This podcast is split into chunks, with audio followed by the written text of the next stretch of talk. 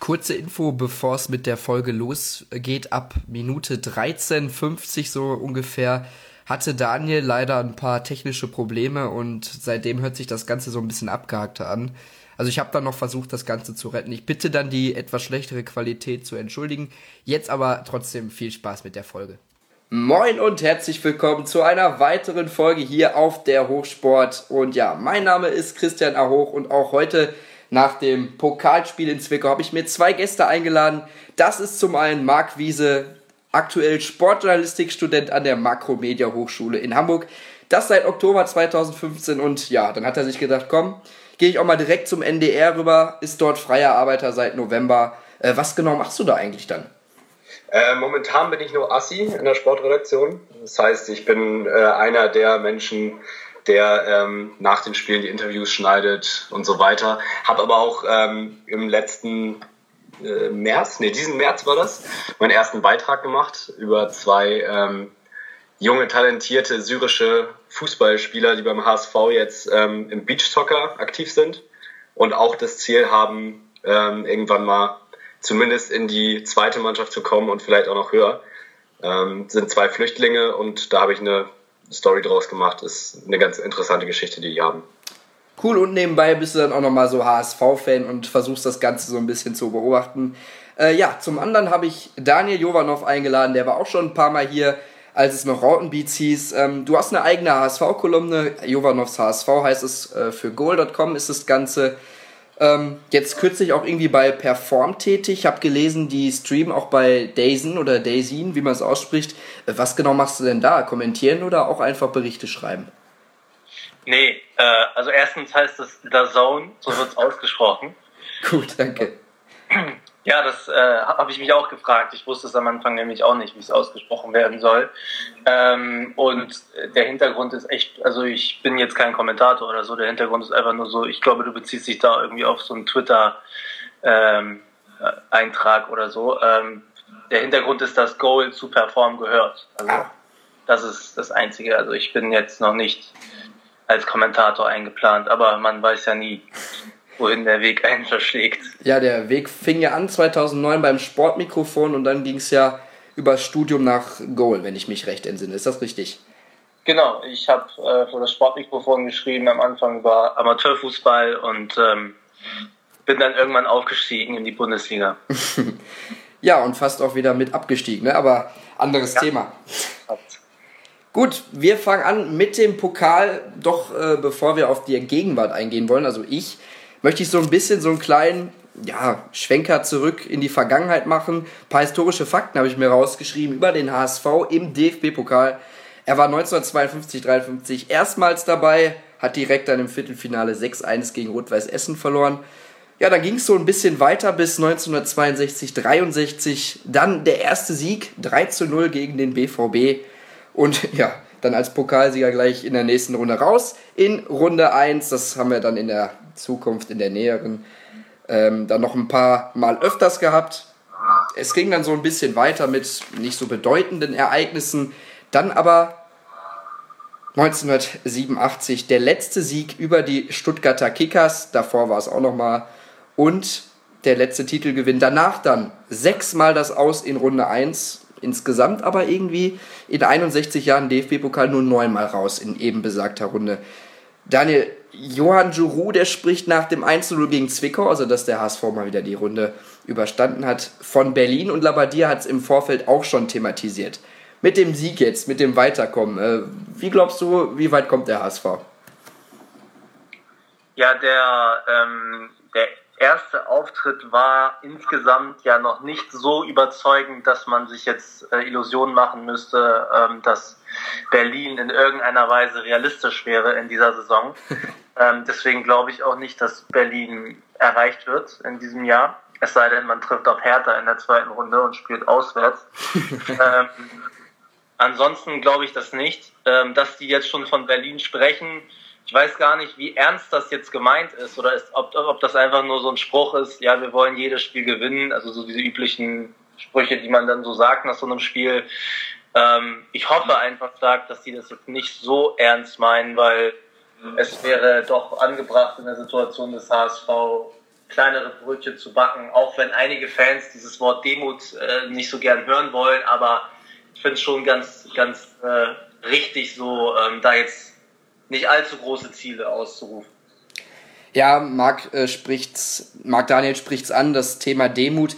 Der HSV, habe ich so aus dem Fanlager rausbekommen, hatte nicht so wirklich Vertrauen in die Mannschaft und auch ich dachte mir so, ja, wieder ein Club aus dem Osten, dritte Liga, gerade aufgestiegen, das neue Stadion wird jetzt eingeweiht. Wie waren so deine Erwartungen und wurden die eigentlich erfüllt oder übertroffen im Spiel selber? Ja, alle Vorzeichen standen ja eigentlich schon wieder auf einer schönen Niederlage für den HSV. Ähm, so wie man das immer schön kennt. Und Bremen hat das ja auch noch vorgemacht. Ich habe noch so gedacht, oh geil, jetzt fliegen die raus. Aber ähm, habe im gleichen Atemzug schon so gedacht, oh, dass das mal nicht uns passiert. Also da sind wir auch echt immer Kandidaten für. Aber tatsächlich habe ich eigentlich schon mit einem knappen Sieg gerechnet. Also ich hatte 2-1 getippt. Ähm, es ging 1-0 aus. Ähm, ja, das waren schon so meine Erwartungen. Ich, ich wusste, dass der HSV da jetzt nicht äh, wie Darmstadt oder Hoffenheim irgendwie 6 oder 7-0 gewinnen wird in der ersten Runde. Ähm, weil dem HSV einfach da irgendwie auch noch so ein bisschen das äh, Selbstverständnis fehlt, meiner Meinung nach. Ähm, da überhaupt ähm, ja, so konsequent alles auszuspielen und so viele Tore zu schießen, das kennt man jetzt auch nicht vom HSV. Ähm, deshalb hatte ich mit so einem knappen Ausgang gerechnet. Ja, gehen wir doch mal vor das Spiel noch mal kurz. Also, als ich die Aufstellung dann gesehen habe, habe ich ja, also es war jetzt nicht unerwartet, was da kam, aber irgendwie habe ich mich trotzdem gewundert, auch schon in der Vorbereitung, dass dann Wood den Vorzug vor Lasogga hatte. Und äh, Sakai vor Diekmeyer okay, aber da haben wir auch das Vorzeichen, dass sich der Japaner wieder durchgesetzt hat gegen Dennis Diekmeyer.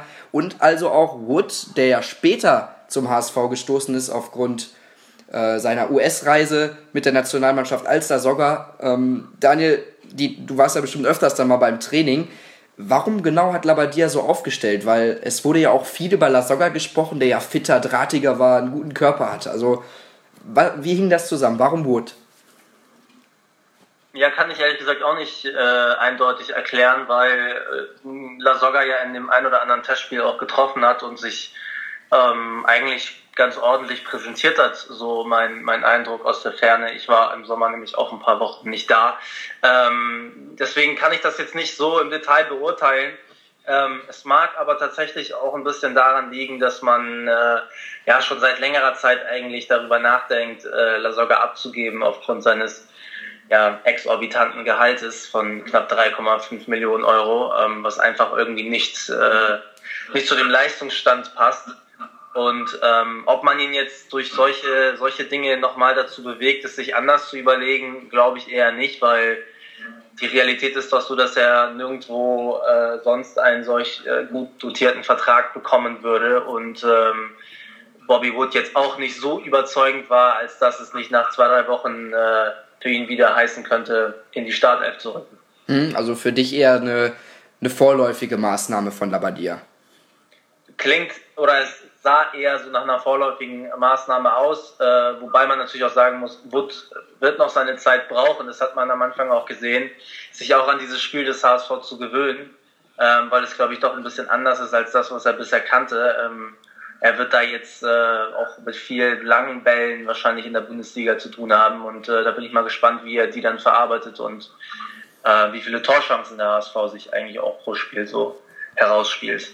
Ja, hoffentlich ein paar mehr, auch mal über Kombination. Marc, Thema Sakai Diekmeyer, die Karten wurden ja so ein bisschen neu gemischt, sag ich mal, vor der Saison. Diekmeyer konnte sich ja wieder eigentlich selber empfehlen. Woran liegt es vielleicht bei ihm, dass er da einfach nicht mehr an dem Japaner vorbeikommt? Ähm, ich finde insgesamt ist Dennis Diekmeyer ein Spieler, der mir ein bisschen zu eindimensional ist. Also er, ähm, er ist sicherlich einer der schnellsten im Kader. Vielleicht ist er der schnellste Spieler, den wir haben. Aber ähm, ja, er hat in der Vergangenheit einfach nicht gezeigt, dass er ein Rechtsverteidiger ist, der durch besondere Flankenstärke auffällt oder durch ähm, ja oder durch auch besondere Abwehrstärke eben auch nicht. Ähm, er ist ein solider Bundesligaspieler, ein durchschnittlicher Bundesligaspieler, aber da hat Sakai schon gezeigt, dass er vielseitiger ist für mich. Ähm, Sakai ist ein sehr quirliger Spieler, ein sehr agiler Spieler, ähm, der auch mal kombinieren kann mit Müller. Man hat auch äh, richtig ähm, die Leistungssteigerung von Nikolai Müller wird ja auch immer ein bisschen in Zusammenhang mit, ähm, mit dem Zusammenspiel mit Gotoku Sakai festgemacht. Ähm, ja, ich glaube einfach, dass er mit, Nikolai Müller besser harmoniert. Und ähm, Dennis Diekmeyer, von dem hört man ja auch echt nur noch wenig. Es wird wenig über ihn gesprochen. Ähm, bin ich auch mal gespannt, wie das mit ihm weitergeht und ob er da nicht auch mal in Zukunft den Mund aufmachen wird, weil er ja schon über Jahre lang auch unser renommierter Rechtsverteidiger war. Ja, und vor allen Dingen ist er auch der dienstälteste Profi im Kader. Ne? Also darf man auch nicht vergessen, da könnte er vielleicht Daniel ein paar Ansprüche stellen. Woran machst du das fest, dass er da einfach nicht mehr vorbeikommt? Ja, aus den eben genannten Gründen. Also Sakai ist weitaus äh, variabler in seinem Spiel. Der hat viel mehr Elemente. Der kann auch mal einen aussteigen lassen. Der ist technisch stärker. Äh, mit dem kann man auch kombinieren. Er schaltet sich in die Offensive ein und dann kommt da auch ein bisschen was rum bei Diekmeyer kommt eben gar nichts rum und ich habe auch diese Vertragsverlängerung, ich glaube, es war im vergangenen Herbst äh, nicht verstanden, diese vorzeitige Verlängerung bis 2018. Also Dennis Diekmeyer wäre für mich ein Kandidat, der genauso wie dann wahrscheinlich auch richtigerweise Golko Katscha und Rudenev und Drobny und wie sie alle heißen, äh, hätte den Verein verlassen müssen, äh, um sich einfach da ein bisschen neuer aufzustellen und jünger aufzustellen. Ja, warum man es gemacht hat, weiß ich nicht, aber ich äh, kann Bruno Labbadia verstehen, dass er da voll auf Sakai setzt und dass Dennis Diekmeyer da keine Chance hat. Gut, gehen wir aufs Spiel ein. Die erste Halbzeit war es ja so, dass der HSV echt dominant auftrat. In den ersten 20 Minuten über 70% Ballbesitz. Da kam Zwickau wirklich nicht aus der eigenen Hälfte so wirklich. Aber man muss sagen, den Respekt, die Ehrfurcht hat man schon gespürt.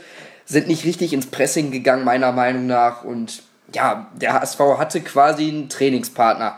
So kann man es vielleicht sagen. Dann in der zweiten Halbzeit wurde Zwickau aber wirklich mutiger, mit mehr Druck und der HSV macht dann das Tor in der Phase, wo man es eigentlich gar nicht gedacht hätte. Der HSV davor erinnerte, so habe ich auch immer wieder gelesen, erinnerte so ein bisschen an den Pokalauftritt in Jena. Dann in der Bundesliga müssen die Chancen der ersten Halbzeit aber echt rein, oder? Also ich sehe das so, da muss dann mehr kommen. Wie siehst du das? Ja, das sehe ich, sehe ich auch so. Also ähm, es ist natürlich schwierig ähm, zu sagen. Also Zwickau ist, ein, ist eine Mannschaft, die, die hat sich natürlich komplett hinten reingestellt. Und der HSV, das haben wir auch in der letzten Saison gesehen, ist nicht die Mannschaft, ähm, die dann übers, übers Spielerische eine Mannschaft einfach mal wegdominieren kann. Ähm, ja, also ich fand, sie haben es nicht schlecht gemacht. Sie standen hinten sicher.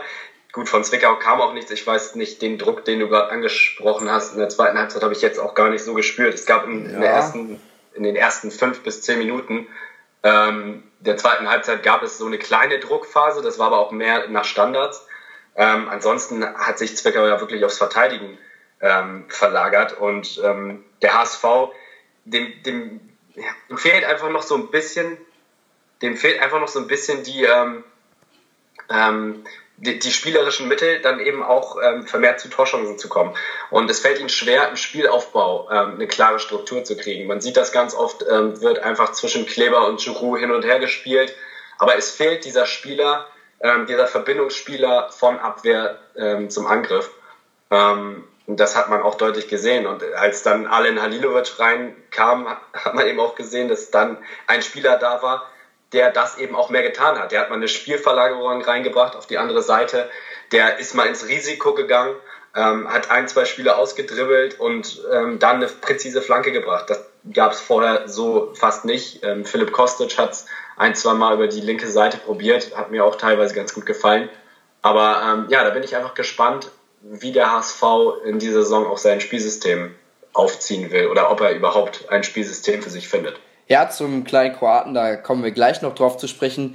Daniel, Marc hat gerade angesprochen, Verbindungsspieler fehlt zwischen Abwehr und Mittelfeld. Jetzt ist Aaron Hunt, der ja so bei Labadia als der Schlüsselspieler gilt oder galt, ist jetzt auf der 6 notgedrungen, aber eigentlich könnte er das ja verkörpern, ne? mit seiner sag ich mal, taktischen und, und Finesse und technischen Versiertheit. Wieso meinst du, kann er das noch nicht ausfüllen da auf der 6? Also die Spieler ein bisschen mehr in Szene setzen? Also ich sehe Hand nicht als äh, Sechser oder als Dauerlösung auf dieser Position.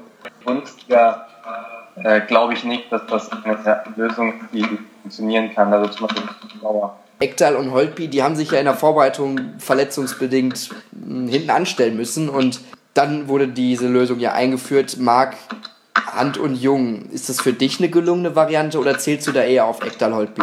Also, ähm, Aaron Hunt, da muss ich Daniel äh, zustimmen, sehe ich nicht auf der 6. Ähm, er ist eigentlich ja ein Zehner, also er hat ja früher sogar Stürmer gespielt, also ist ja auch eigentlich einer, der Torgefahr kreieren kann. Das hat er zumindest bei Bremen unter Beweis gestellt, bei uns noch nicht so. Mir hat er auch im Spiel gegen Zwickau in einigen Situationen wirklich gut gefallen. Er hat da einmal einen sehr schönen Ball auf Sakai gespielt, der dann zur Torchance kam. Ähm, also man sieht, er hat dieses Auge auch für freie Räume und kann auch dieses kreative Element sein, der die, der die Mitspieler in Szene setzt. Aber er zeigt es mir einfach viel zu selten. Und ähm, deshalb bin ich da auch, gerade weil es auch die, die Sechserposition ist, bin ich da auch ähm, einer, der eher zu, zu Ekdal Holtby tendiert. Und dieses, ja, dieses verbindende Element, das fehlt uns eben noch. Ähm, man wird sehen, ob vielleicht ein Alan Halilovic das irgendwann werden kann. Ähm, ein Gideon Jung hat mir in dem Spiel sehr gut gefallen, muss ich sagen. Man sieht bei ihm wirklich die Fortschritte, dass er, er hat sowieso schon letzte Saison auch ähm, grundsolide gespielt, hat kaum Fehler gemacht. Und dazu kommt jetzt, dass er auch, ja, sich traut, auch mal mehr ins Risiko zu gehen. Beispielhaft ähm, das 0 zu 1, äh, wo er ins Pressing geht, mit Hilfe von Halilovic natürlich. Aber ähm, ja, er traut sich am Ball jetzt auch ein bisschen mehr. Also bei dem sehe ich eine Entwicklung und hoffe, dass er die auch so fortführen kann. Ekdal Holtby, also Holtby ist nach dem ersten Jahr hier beim HSV, als er die Schlüsselbeinverletzung hatte, nicht mehr so wirklich in den Tritt gekommen. Ekdal auch nicht mehr so wirklich nach seiner Verletzung. Kommen die beiden wieder dahin, wo sie mal waren? Das ist Stand jetzt schwer zu sagen, ob sie nochmal ihre Leistungen, die sie mal gezeigt haben, war auch eine, eine kurze Periode. Ähm, ich halte das gesagt, auch nicht für das optimale Duo auf dieser Position, weil ähm, beide vor allem was die Setting-Resistenz angeht, ähm, ja, nicht die, die allerbesten Spieler sind, so mein Eindruck auf den, letzten Auftritten, die ich von ihm gesehen habe. Und vor allem Holtby halte ich sehr ähm, ja, anfällig dass er ja, fast schon hysterisch, wenn er das Druck steht und neigt auch dazu, die Kontrolle zu verlieren. Deswegen kann ich es verstehen, dass äh, Dietmar Beiersdorf auf dieser Position noch einen neuen Spieler sucht, der ein bisschen mehr Ruhe hat und mehr Klarheit in seinen Aktionen. Ja, Marc, es sind trotzdem irgendwie so ein bisschen andere Voraussetzungen beim HSV als im letzten Jahr. Ne? Also Etat gesenkt vorher unter Knebel noch, so Demut gepriesen, das haben wir gerade schon angesprochen. Dann das Erstrunden raus in, in Jena und jetzt aber den Etat wieder erhöht, kräftig investiert, viel Geld von Kühne in die Hand genommen und ja auch von sich selber den Anspruch gehabt, eine Steigerung zu erwarten. Jetzt sind sie in der ersten Runde weiter, also quasi spiegelverkehrtes Bild meiner Meinung nach so ein bisschen.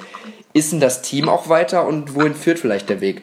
Das sind äh, beides Fragen, die wir Stand jetzt einfach noch nicht beantworten können. Ähm, ist das Team besser äh, auf dem Papier qualitativ? Ja, ähm, das sind eindeutig Verstärkungen, die man da geholt hat. Mit Philipp Kostic äh, ein eindeutiges Upgrade zu Ivo Ilicevic auf der linken Seite. Ähm, Bobby Wood wird sich zeigen. Ähm, ich bin aber gespannt. Ich fand auch seinen Auftritt jetzt in Zwickau nicht so schlecht, wie einige das gesehen haben. Ich habe da irgendwie gesehen, Bildnote 5 oder so, kann ich irgendwie nicht nachvollziehen. So schlecht fand ich ihn da nicht. Ähm, Alen Halilovic, ganz klar, ähm, bringt Qualität in die Mannschaft. Für mich technisch der beste Spieler, den wir haben. Das hat man direkt gesehen, als er reinkam. Ähm, gut, sorry, ich will jetzt nicht zu viel wieder vorwegnehmen mit ihm. Aber für mich äh, hat man schon gesehen, hat man schon gesehen, dass er technisch der beste Spieler ist. Da kommen wir gleich auch nochmal drauf zu sprechen. Deswegen qualitativ auf dem Papier sage ich, ja, besser. Es ist jetzt die Aufgabe von Bruno Labbadia, aus diesen ja, wirklich guten Einzelspielern, die wir zur Verfügung haben, ein funktionierendes Gefüge zu machen, ein funktionierendes Spielsystem, das habe ich schon öfter angesprochen. Und ähm, dann wird sich zeigen, wohin der Weg geht. Äh, ich mag da jetzt wirklich noch keine Prognose abgeben und das, da tun wir auch gut dran, das nicht zu tun. Ja, unmittelbar vor dem Saisonstart eine Prognose machen ist auch schwierig, Daniel. Ich war beim Trainingslager in Hasewinkel und beim Fanabend.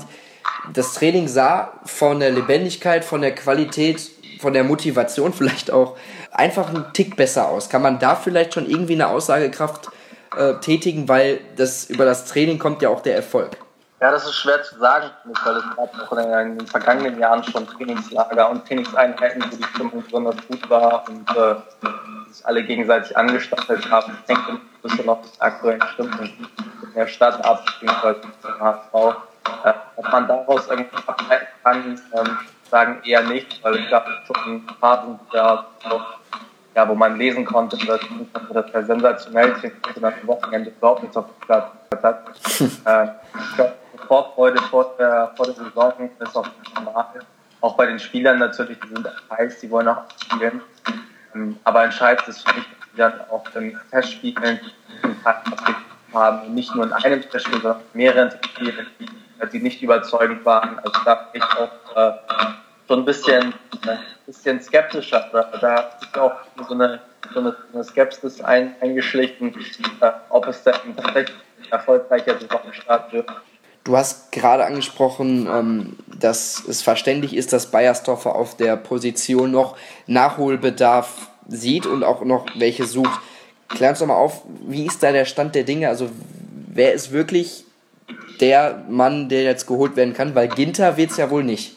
Nee, der, der HSV lässt sich ja auch äh, sehr in die Karten schauen, was das angeht. Äh, Dietmar Beiersdorfer war ja in Brasilien, ähm, hat da auch Gespräche geführt äh, mit einigen Beratern und äh, auch ganz andere Vereine sich da mit einschalten. Also es ist ja selbstverständlich, wenn jemand im Finale steht und gute Leistung hat, dass ganz andere Vereine da auch aufmerksam werden. Da hat der HSV dann nicht allzu viel zu bieten, wenn dann irgendwie Sevilla oder tatsächlich auch der Barcelona mitspielen, dann da ist eigentlich das Einzige, was sie bieten können, ist Geld und äh, kann aber auch gut sein, dass das vielleicht für den einen oder anderen das entscheidende Kriterium ist. Ja, und eine schöne Stadt können sie, können sie auch bieten.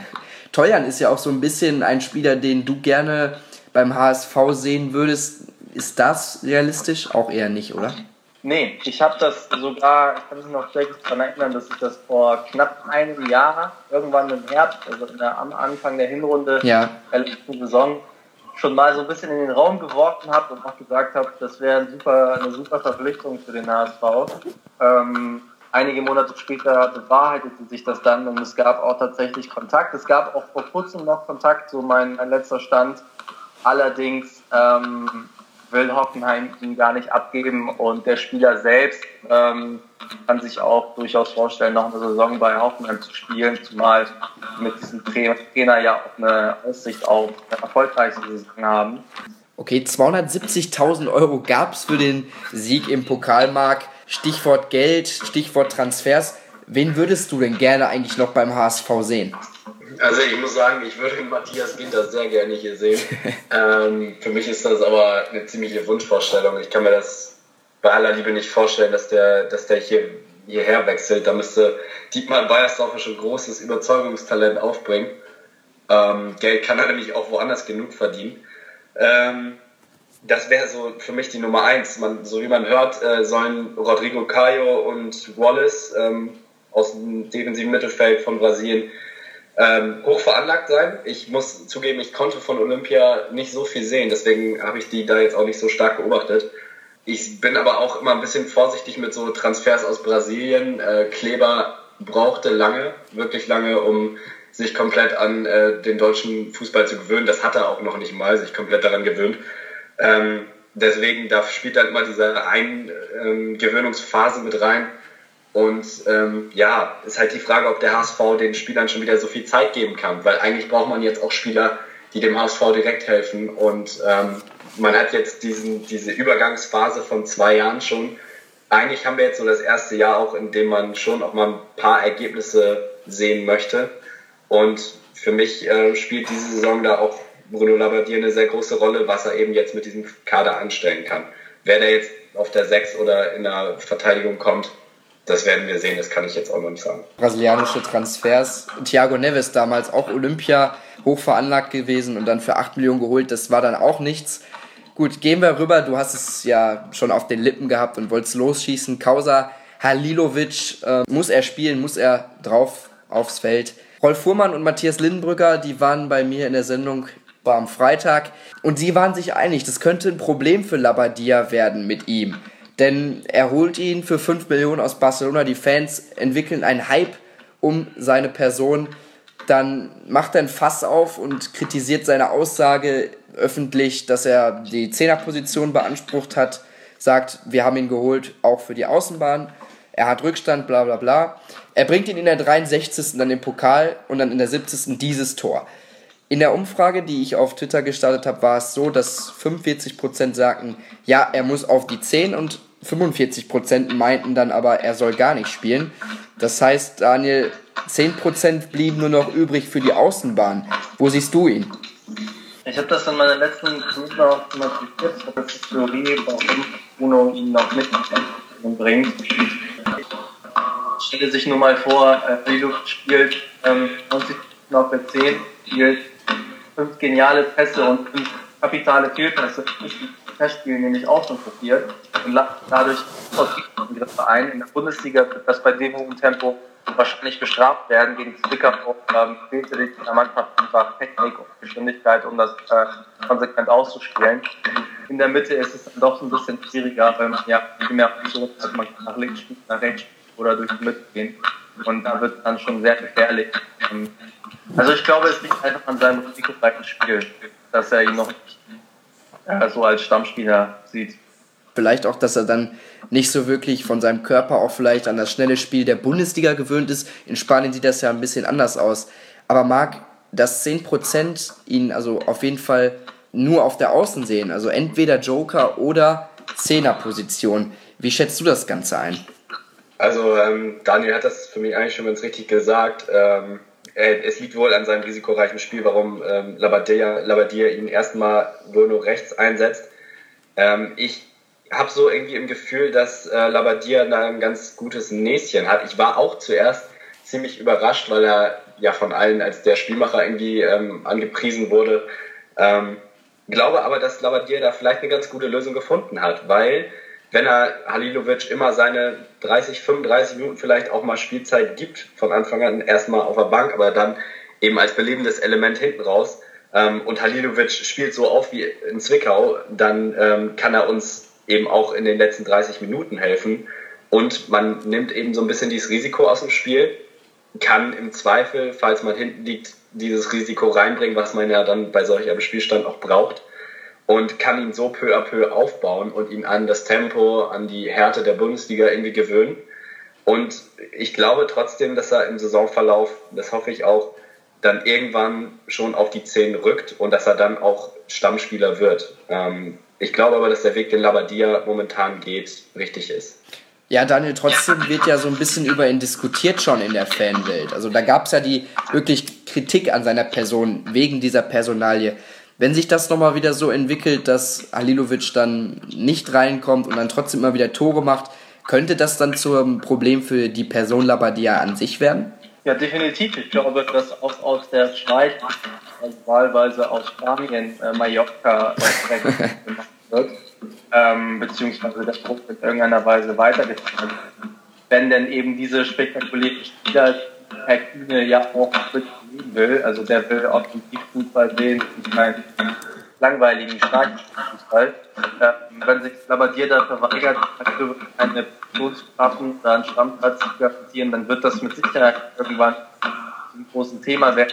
Ähm, und irgendwann wird dann auch das Umfeld unruhig werden. Aber man muss zunächst auch von, von Seiten des Managements äh, gründlich Gedanken machen, wie man denn mit so einem Spieler, mit so einer Personalie eigentlich geht, wie man den Spieler weil ähm, ich habe den Eindruck, dass die Aaron Hunt doch in einer Weise als Gesetz sieht und das ein sehr wichtiger Baustein für ihn ist.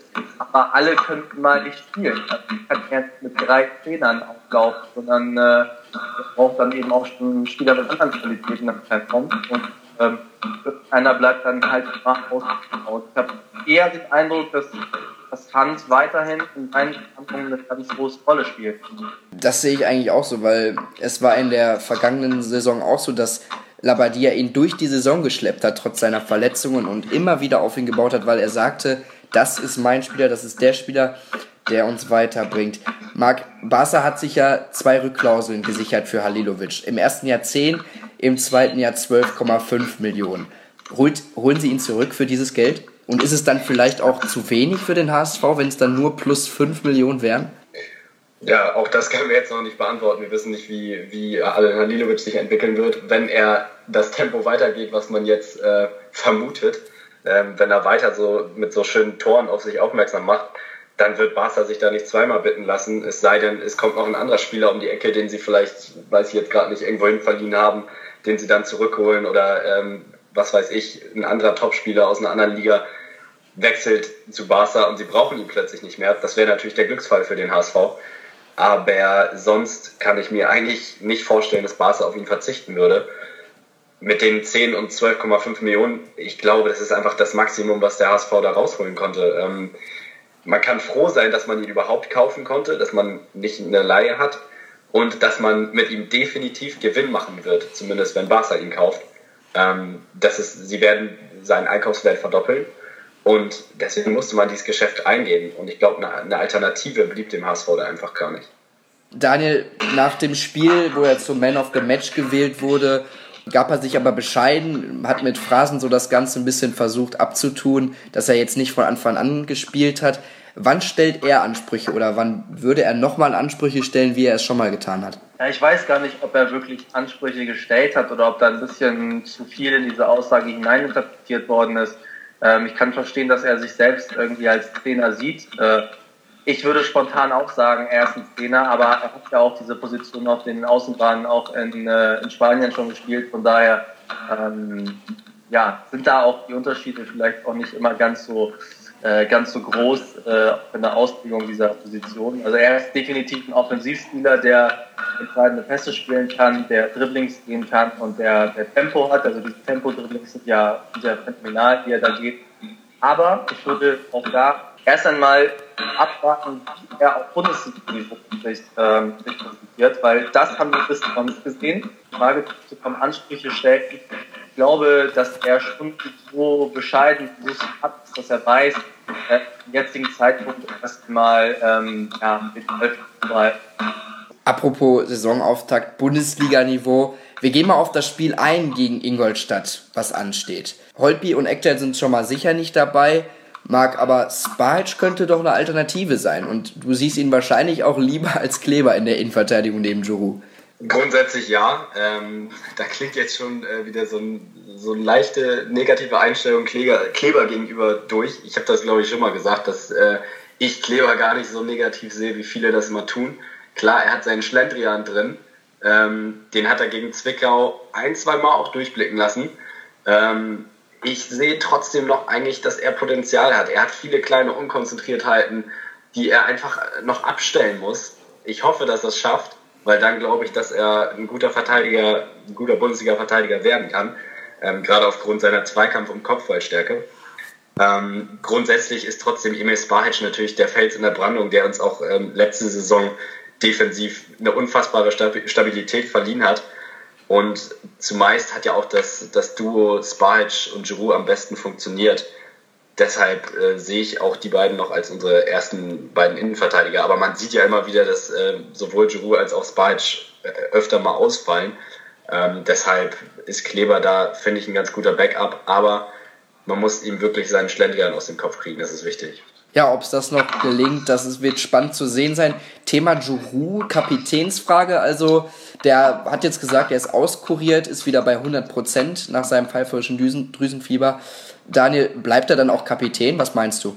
Ja, ich kann mir da jetzt eigentlich keine andere Lösung vorstellen. Natürlich könnte man äh, Emir Spahic äh, zum Kapitän machen. Also ich glaube, intern ist auch Emir Spahic äh, der Kapitän und die entscheidende Figur dieser Mannschaft. Ähm, aber das würde bedeuten, dass Emir Spahic wahrscheinlich auch ein bisschen häufiger vor die Kamera müsste und das ist nicht unbedingt seine Welt. Deswegen äh, gibt er mir da, glaube ich, auch äh, Highway an weiter, der ähm, da ein bisschen ausfreudiger ist vor dem Mikrofon. Ja, wird sich noch ein bisschen zeigen, wie sich diese ganze Hierarchie innerhalb der Mannschaft entwickelt, weil man hat ja auch Erfahrung abgegeben mit äh, Spielern wie, wie Katscher oder Drobny, äh, ja, sehr ja, Jahre in den Knochen hatten. Ich bin sehr gespannt darauf. Marc, jetzt geht's endlich mal äh, im Auftakt in den Volkspark zu Hause. Seit vier Spielzeiten das war damals 0 zu 1 gegen Nürnberg, aber im Anschluss daran wurde der HSV unter Thorsten Fink Siebter. Welche Chancen hat der HSV zum Auftakt gegen Ingolstadt, die ja nicht so wirklich gut gestartet sind, aber mit dem Pokalauftritt auch in der Vorbereitung, die Trainerwechsel, Hasenhüttel, die Diskussion. Was genau muss der HSV machen und welche Chancen räumst du ihm ein? Auch das ist eine schwierige Frage. Äh, eigentlich müsste ein Gegner wie Ingolstadt nicht das allerschwerste Los für den ersten Spieltag sein. Ähm, sie haben sich im Pokal, wie du schon erwähnt hast, nicht mit Ruhm bekleckert, haben in Aue erst im Elfmeterschießen gewonnen. Ähm, sie haben einen neuen Trainer, Markus Kauczynski. Das muss ich alles, glaube ich, auch erst ein bisschen finden bei denen und einspielen und sein System. Ich weiß nicht, ob er eins hat. Ich kenne ihn dafür zu wenig. Ich weiß nur, dass wir vor zwei Jahren ähm, gegen seinen KSC zum Glück doch noch die Bundesliga gehalten haben. Ähm, taktisch kenne ich mich bei ihm nicht aus. Ähm, aber Ralf Hasenhüttel war sicherlich ein Trainer, der sehr gut zu, zum FC Ingolstadt gepasst hat, weil er ein sehr großer Motivator war. Man hat immer gesehen, was für eine unglaubliche Kraft der selbst von außen auf den Platz, äh, auf seine Spieler auch einwirkt. Und ähm, da bin ich gespannt, ob Markus Kauczynski ähm, das so auch kann oder ob er auf einem anderen Weg seine Spieler motivieren kann. Dazu hat man mit Dani da Costa, finde ich, ähm, mit einem der wichtigsten Spieler verloren. Das ist ein schwerer Abgang. Ramazan Özcan, beide zu Leverkusen. Außerdem muss man ja auch mal sagen, dass Ingolstadt letzte Saison sehr oft ganz knapp gewonnen hat. Ähm, sie haben viele Elfmeter gehabt.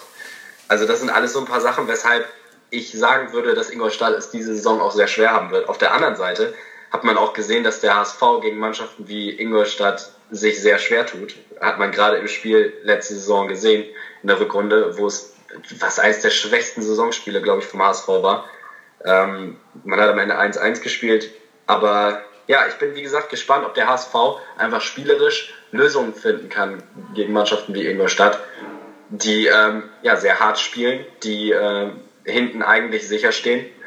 Und da muss man jetzt einfach gespannt sein. Und ähm, ja, ich, man wird sehen, wie der HSV das am Samstag loben wird. Daniel, ähm, ich kann leider überhaupt nicht einschätzen, ähm, was sich bei, bei Ingolstadt tut. Deswegen bin ich da äh, oder bin ich viel zu weit entfernt von.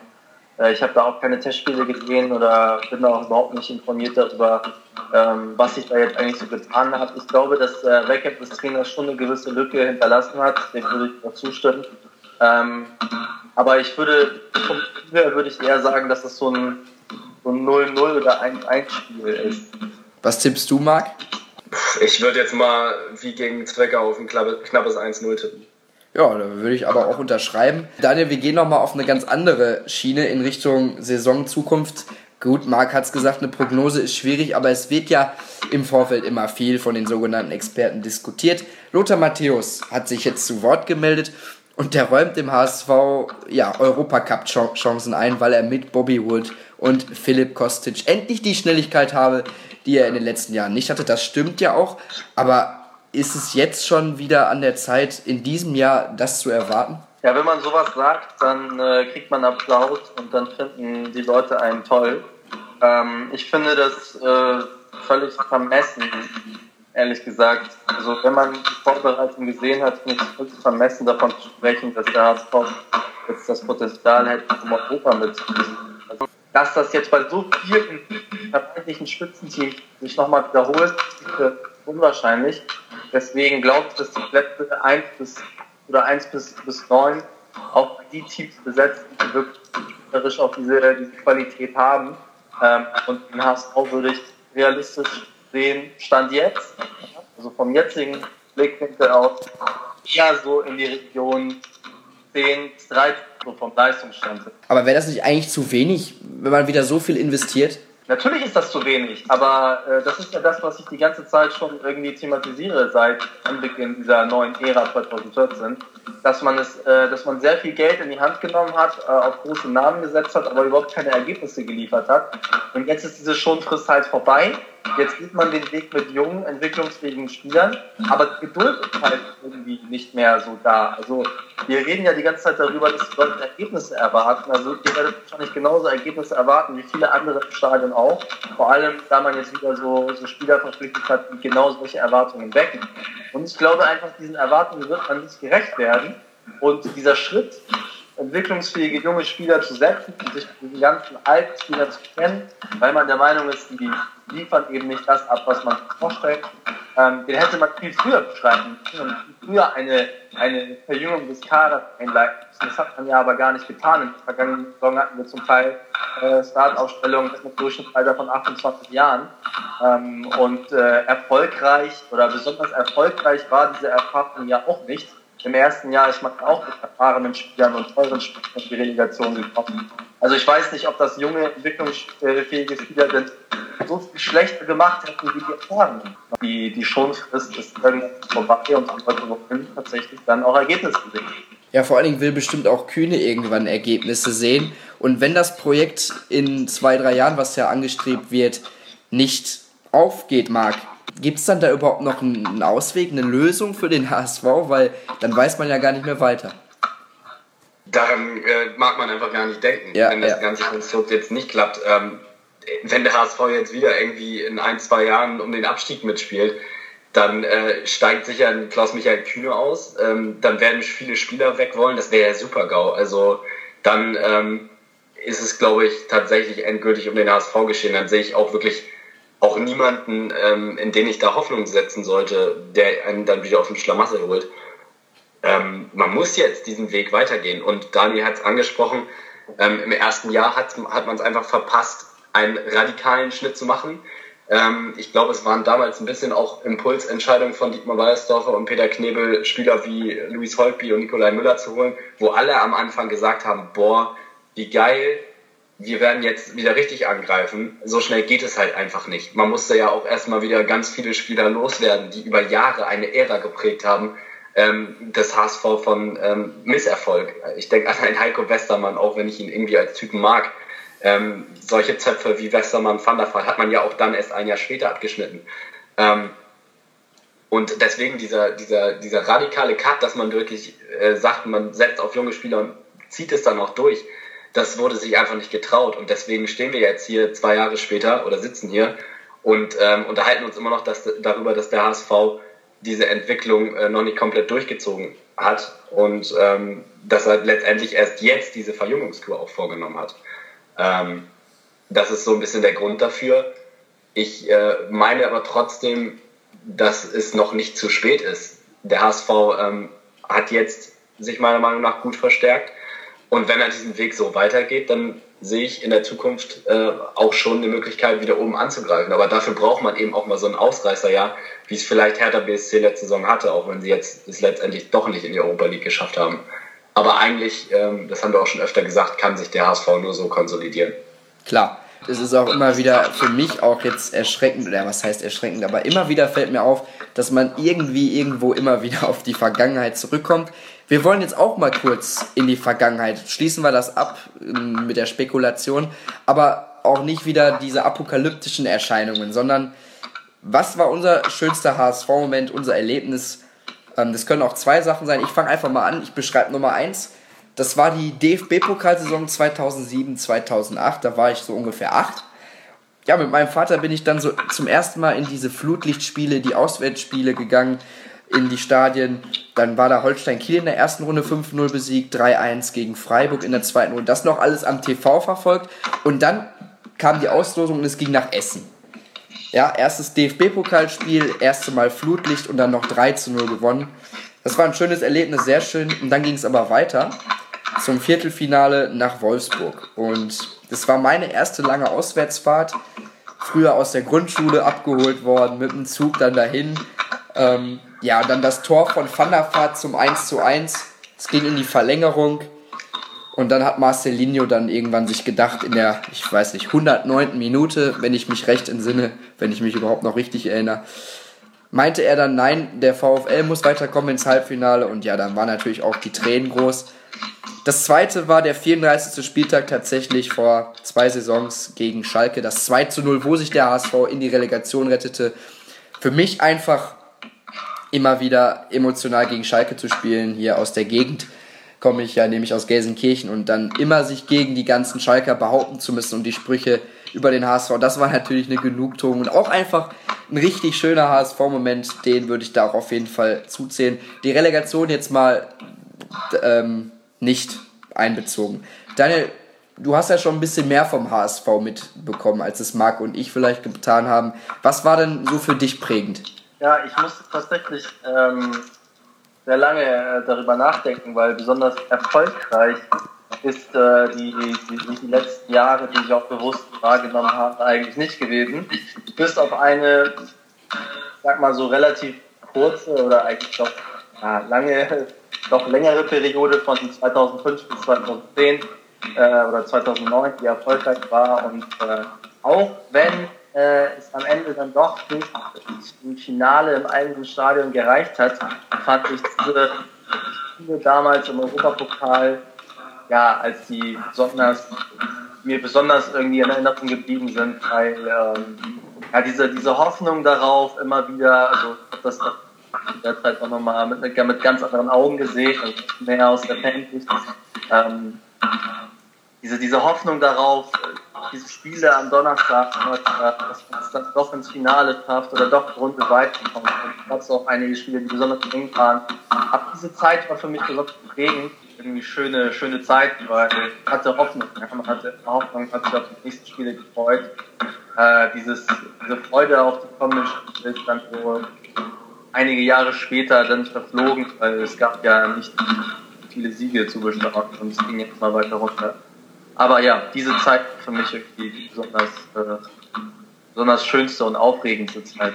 Ja, darunter war ja auch die letzte Champions League-Teilnahme des HSV 2006. Ähm, und ich denke, wenn du gerade das ansprichst, denke ich so an das Spiel gegen Eindhoven vor dem ähm, möglichen Finale zu Hause oder gegen Lüttich, wo Petric den Fallrückzieher macht. Ja, das sind schon noch Erinnerungen. Marc, was hast du hier rausgesucht? Ich, ich, ich schwanke gerade ehrlich gesagt zwischen zwei Momenten oder ähm, Saisons. Äh, da ist zum einen einfach mal äh, die, die Saison 2009, 2010, da war ich im Stadion mit meinem besten Kumpel. Ähm, HSV gegen Wolfsburg. Der HSV stand damals, glaube ich, auf Platz 5. Und er war ähm, auch HSV-Fan, oder? Er war auch, natürlich war er auch HSV-Fan. Ja. Und ähm, da haben wir zu Hause ein Spiel gegen den VfL Wolfsburg gehabt und lagen natürlich wieder zurück, wie immer gegen Wolfsburg irgendwie zu Hause durch Edin, Edin Dzeko. Und dann, ähm, da wir damals noch sehr jung waren und noch nicht so oft im Stadion und ähm, da war man ja noch immer ein bisschen geknickter, wenn es dann auch eine Niederlage gab. Und dann lief schon irgendwie die Nachspielzeit und wir sind die Treppe runtergegangen, schon voller Enttäuschung. Und es gab einen letzten Freischuss für den HSV. Und wer trat an? Der zuvor wochenlang geschasste Piotr Trochowski, der irgendwie eine schlechte Phase zu der Zeit hatte, kam rein und schoss in dieser 90. Minute den Freistoß in den Winkel. Und so ging es eins Eis aus. Und ich weiß aber noch, wie mein Freund und ich dann irgendwie uns auf der Treppe irgendwie abgepackt haben und einfach in den Armen lagen. Das war irgendwie so ein Moment für mich. Ähm, den zweiten, den ich jetzt hätte, wäre äh, Rüd van Nistelrooy bei seinem ersten Einsatz für den HSV in Stuttgart. Ja, das war der ähm, zweite, das war der zweite Einsatz, streng genommen. Das war der zweite Einsatz, ja. Oder der, ja, der, der davor war, glaube ich, ein ziemlicher Kurzeinsatz. Ja, genau. Das war, das war dann auch noch die, die Saison, in der ich, äh, die einzige Saison, in der ich eine Dauerkarte hatte. Und da hatte ich mich dann einfach unfassbar auf diesen Spieler gefreut. Und äh, ja, das war dann auch noch so ein, so ein prägender Moment für mich. Ja, mit diesen Worten, mit diesem, sag ich mal, lächelnden Blick zurück, können wir das, denke ich, ähm, beenden heute die Sendung und einfach hoffen, dass der HSV in Zukunft diesen Weg, den wir alle drei als richtig einstufen, erfolgreich bestreitet. Es hat mir sehr viel Spaß gemacht. Danke an euch beide, dass ihr euch die Zeit genommen habt, dass wir hier ein bisschen wieder über den HSV geredet haben, gefachsimpelt haben. Ich denke, wir hören uns in der nächsten Woche dann nach dem Ingolstadt-Spiel hoffentlich mit einem positiven Erlebnis wieder. Bis dahin, macht's gut.